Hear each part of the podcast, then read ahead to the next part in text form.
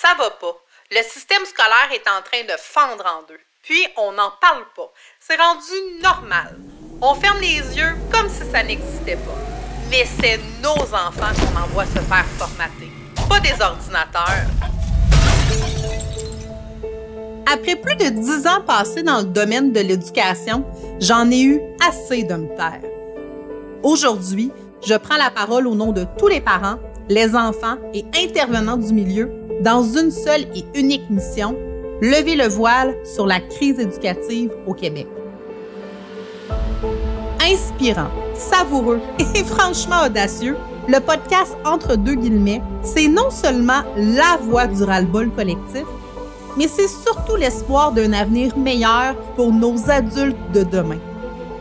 Puis, promis, on fera pas juste brasser les affaires, on va aussi les faire bouger pour vrai. Parce que la détresse éducative, c'est pas un mythe ou un argument politique cute. C'est la réalité pour bien des familles au Québec. Je suis Marie-Sophie Guillemette et je dis ensemble, soyons le changement. Allô, je suis vraiment contente de te retrouver pour un nouvel épisode de podcast, euh, l'épisode numéro 8.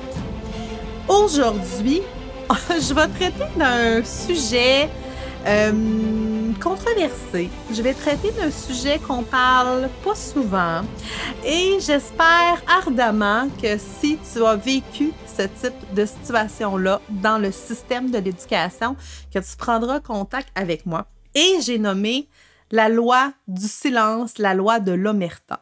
Je vais parler de mon histoire à moi, je vais parler de mon témoignage, de ce que moi j'ai vécu dans le système.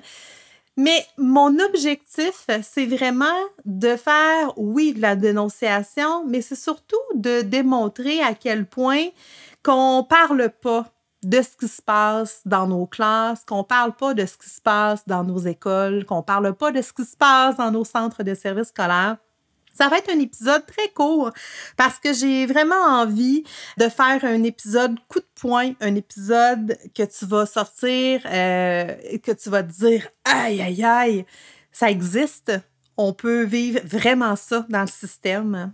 Et si jamais ça te parle, écris-moi info à commercial entre guillemets.ca ou écris-moi sur mes plateformes euh, entre guillemets Facebook, euh, Instagram. Ça me fera plaisir de te lire. Tu peux faire de, de façon anonyme. Ça me fera toujours plaisir. Donc, je te parle euh, de mes dernières années comme enseignante. Euh, j'ai quitté euh, en 2020, 2021, j'ai remis ma démission et j'ai commencé en 2012, donc presque neuf ans dans le système et des histoires, j'en ai beaucoup à raconter. Je te parle de loi du silence, de loi de l'omerta, parce que ben, tu comprendras que, puis là, ça, c'est logique, que quand on est dans une entreprise, quand on travaille pour le gouvernement, ben, parler entre parenthèses contre son employeur, mais ben, c'est pas euh, vraiment souhaitable. Ça, c'est, ça, c'est normal.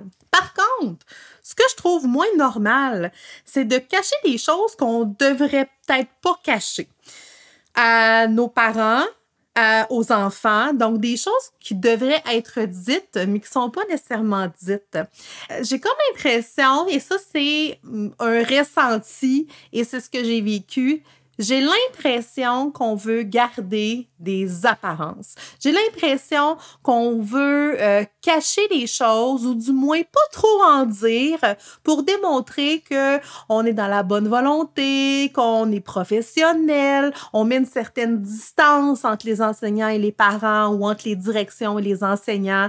Donc on, on veut démontrer à quel point qu'on fait un bon travail, on veut pas être pris en faute non plus.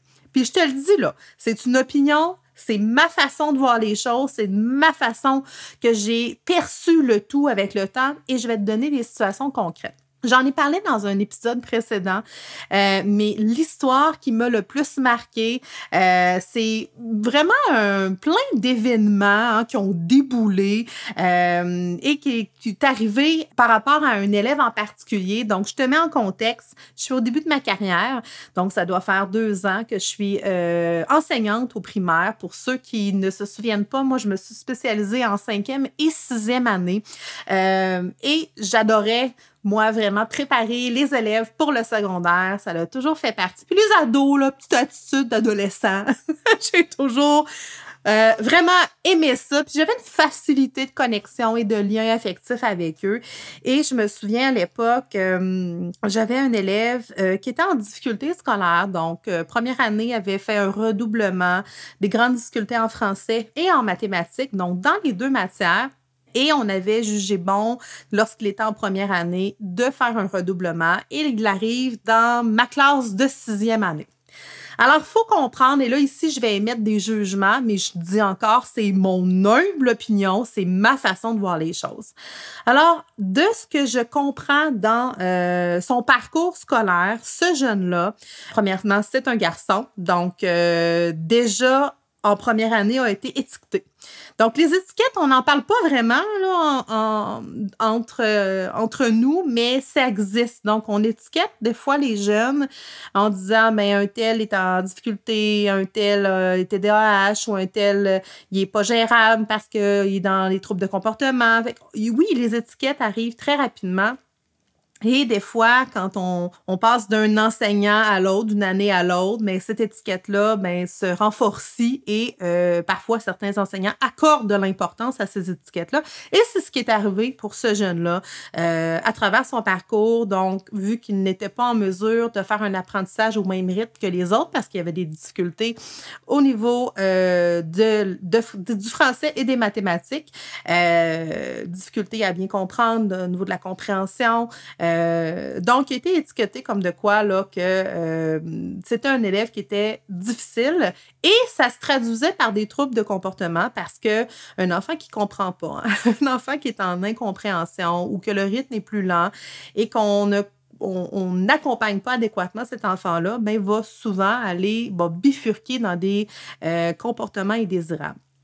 Et c'est ce qui arrivait avec cet élève-là. Donc, il a passé dans des classes avec des enseignants, euh, et là, je ne vais pas juger du travail, mais je vais plus juger de comment cet élève-là se sentait avec ces enseignants-là. Alors, cet élève-là ne se sent pas compris, ne se sent pas accepté, ne sent pas qu'on veut l'aider, euh, et fait son cheminement euh, de cette façon-là jusqu'en sixième année.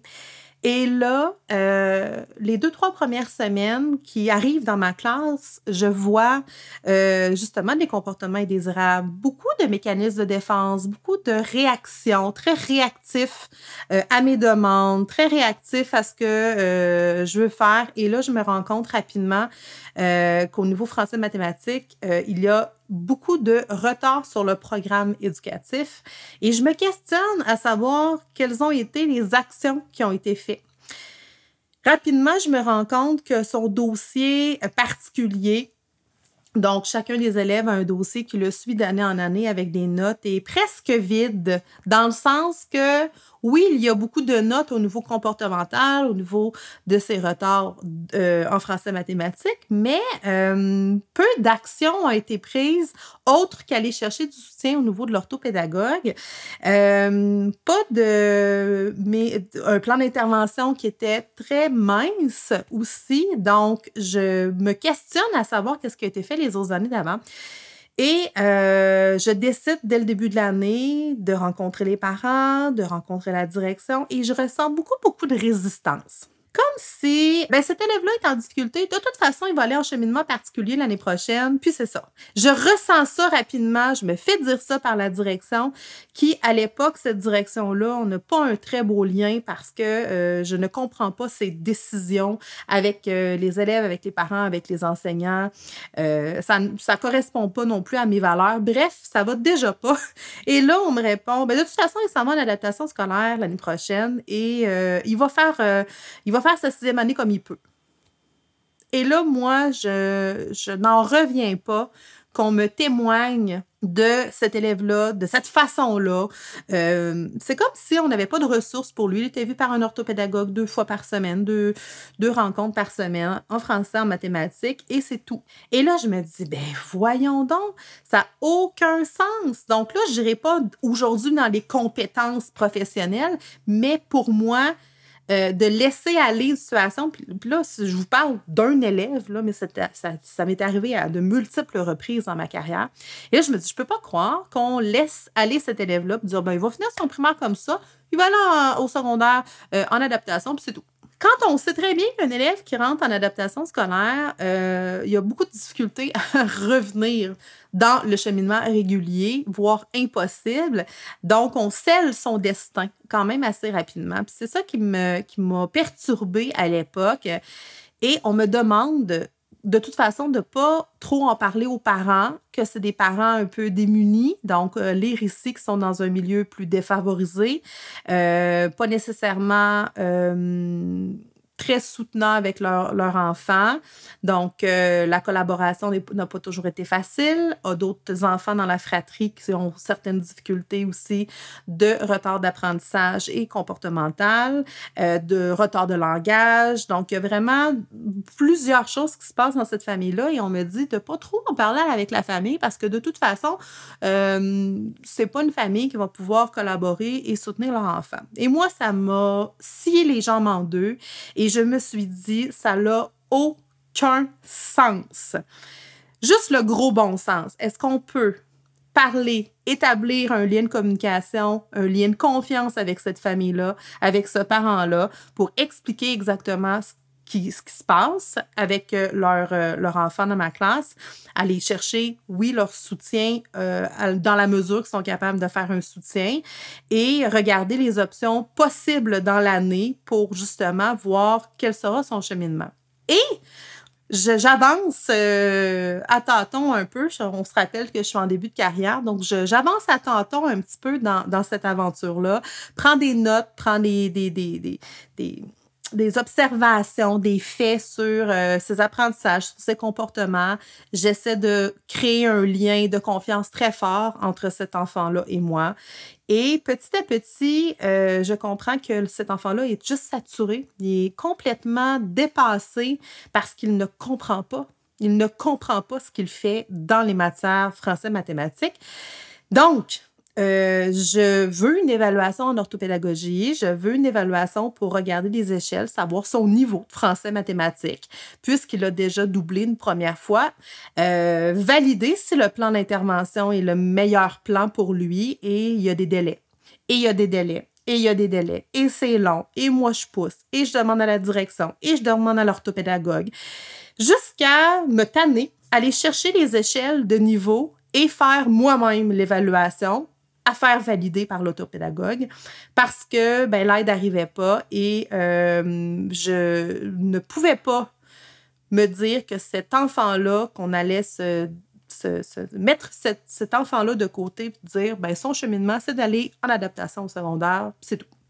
Donc, je me suis battue bec et ongle et je vous le dis, je ne suis pas la seule enseignante qui se bat bec et ongle pour un élève collaboration avec le parent, faire les échelles de niveau pour savoir à quel niveau il est réellement en français mathématiques, essaie de démontrer euh, euh, à la direction qu'il faut agir rapidement, refaire le plan d'intervention. Et là, on rencontre les parents au plan d'intervention la directrice euh, de l'époque dit des choses aux parents qui fait non-sens. Moi, je dois ré-rencontrer les parents pour remettre les choses en, perspective, réexpliquer qu'est-ce qui se passe exactement avec leur enfant. Vous voyez un peu, là.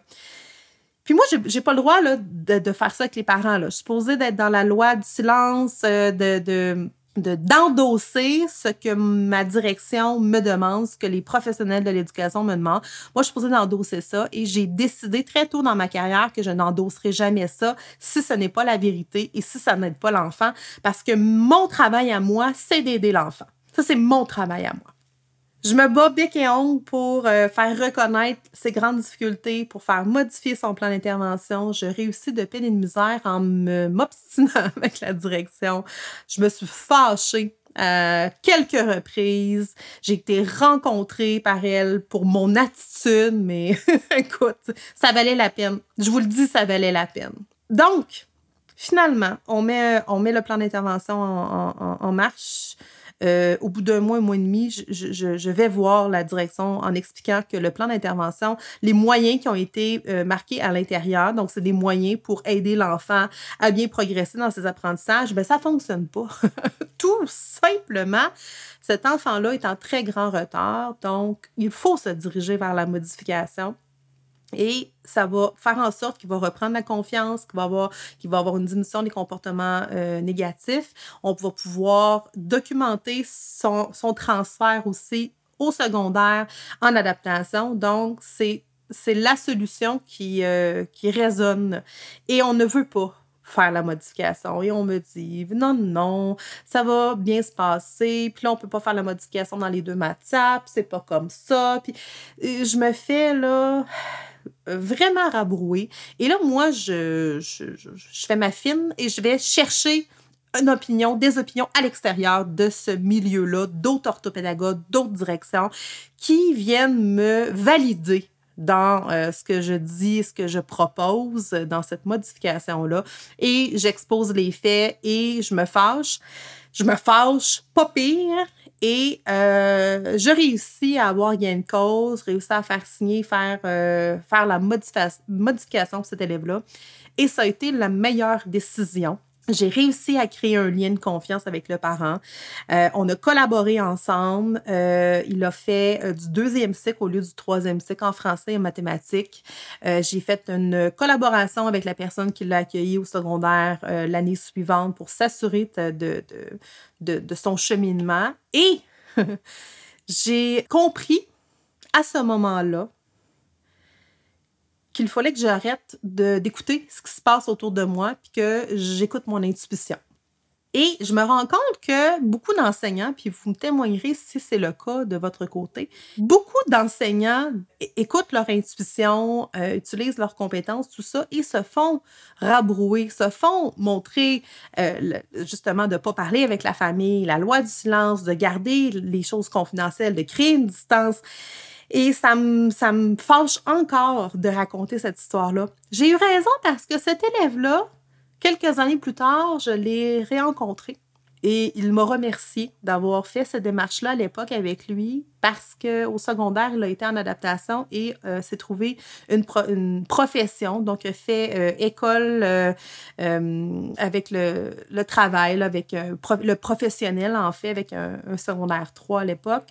Et ça en est très bien tiré et très heureux maintenant aujourd'hui. Et ça m'a démontré à quel point qu'il faut faire confiance à nos enseignants, qu'il faut faire confiance en ce qu'ils jugent le meilleur pour leurs élèves et euh, d'arrêter d'être dans cette loi du silence, dans cette loi de l'omerta. Et la loi du silence, la loi de l'omerta va se traduire de plusieurs façons. J'ai débuté le podcast il y a quelques semaines et quand j'ai demander à des collègues, des amis enseignants de partager. J'en ai plusieurs qui m'ont dit, ben Mère Sophie, je peux pas partager. Qu'est-ce que mon employeur va penser de? Et je trouve ça épouvantable parce que moi, ce que je fais, c'est de dire la vérité, c'est de dire les vraies choses, c'est d'exposer les vraies affaires. Et euh, quand on a peur de dire la vérité, c'est parce qu'on a des choses à cacher. Et c'est ce que je me rends compte avec le, les centres de services scolaires, avec les commissions, avec passe en ce moment, c'est qu'on cache des choses ou on, maintient les apparences. Hein. Quand il se passe des choses, on, dit que tout est, en ordre, qu'on contrôle la situation, qu'on va gérer la situation, mais des fois, là, il ne gère pas la situation. Des fois, c'est géré pas de la bonne façon. Si vous avez des histoires à me raconter, des témoignages, je vous invite à le faire. Info à commercial, entre guillemets, ou sur mes plateformes, entre guillemets, Facebook et Instagram. Écrivez-moi de façon anonyme, si vous voulez. Racontez-moi des choses qui se sont passées, que vous avez été dans l'obligation d'être dans la loi du silence, dans l'omerta, face à des familles, euh, face à des parents, face à, des professionnels, face, peu importe, que vous avez été dans l'obligation de... Euh, puis là, là, je suis au-delà du secret professionnel. C'est pas ça que je veux parler du tout. C'est vraiment dans... On cache des choses pour sauver les apparences. C'est vraiment ça que je parle. Alors, j'espère que cet épisode euh, a résonné. Si c'est le cas, écris-moi. Et euh, je t'invite à, t'abonner au podcast et on se revoit euh, la semaine prochaine. Je te remercie infiniment d'avoir écouté cet épisode de podcast. Si t'es pas encore abonné, je t'invite à le faire dès maintenant. N'oublie pas de joindre sur Facebook notre grand mouvement éducatif, la Coalition pour une éducation alternative, inclusive et consciente. Je te rappelle que tu peux communiquer avec nous en tout temps sur une de nos plateformes pour voir comment on peut t'aider à vivre une éducation alternative à ton image, que tu sois prof, intervenant ou parent. J'ai très hâte de te retrouver la semaine prochaine pour un autre épisode. À bientôt!